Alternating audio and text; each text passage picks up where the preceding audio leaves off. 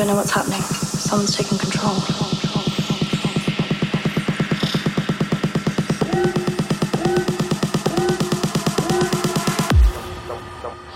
Someone breached the system.